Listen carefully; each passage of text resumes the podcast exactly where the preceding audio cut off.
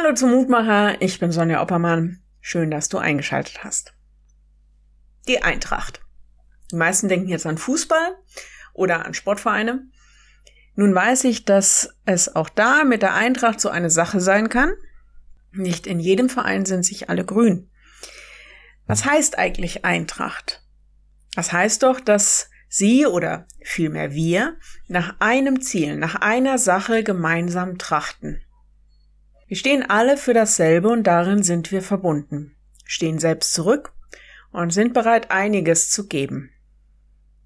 Eintracht, das soll auch für die Gemeinden gelten, dass wir als Christinnen und Christen ein Ziel miteinander haben, für den einen Herrn stehen und eine Basis in unserem Bekenntnis haben. Der Lehrtext heute Der Gott der Geduld und des Trostes gebe euch, dass ihr einträchtig gesinnt seid untereinander wie es Christus Jesus entspricht, damit ihr einmütig mit einem Munde Gott lobt, den Vater unseres Herrn Jesus Christus. Römer 15, 5 und 6. Ja, denke ich, für diese Eintracht brauchen wir Geduld und oft genug Ermutigung, Trost, manchmal auch Ermahnung, all das, was der Heilige Geist gibt.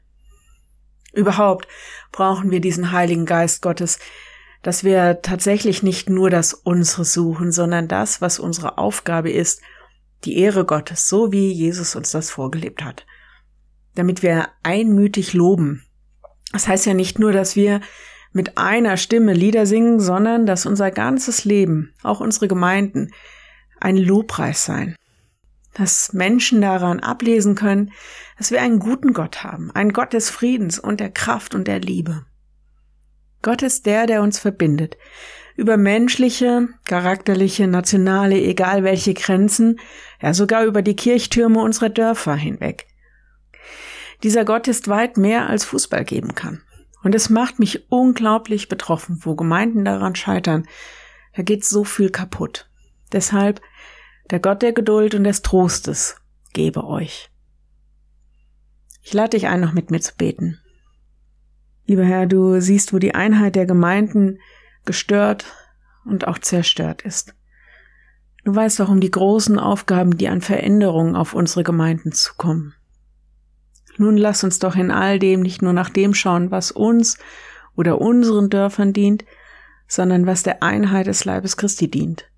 Da mach uns aufmerksam, wo wir nicht richtig denken, reden und handeln.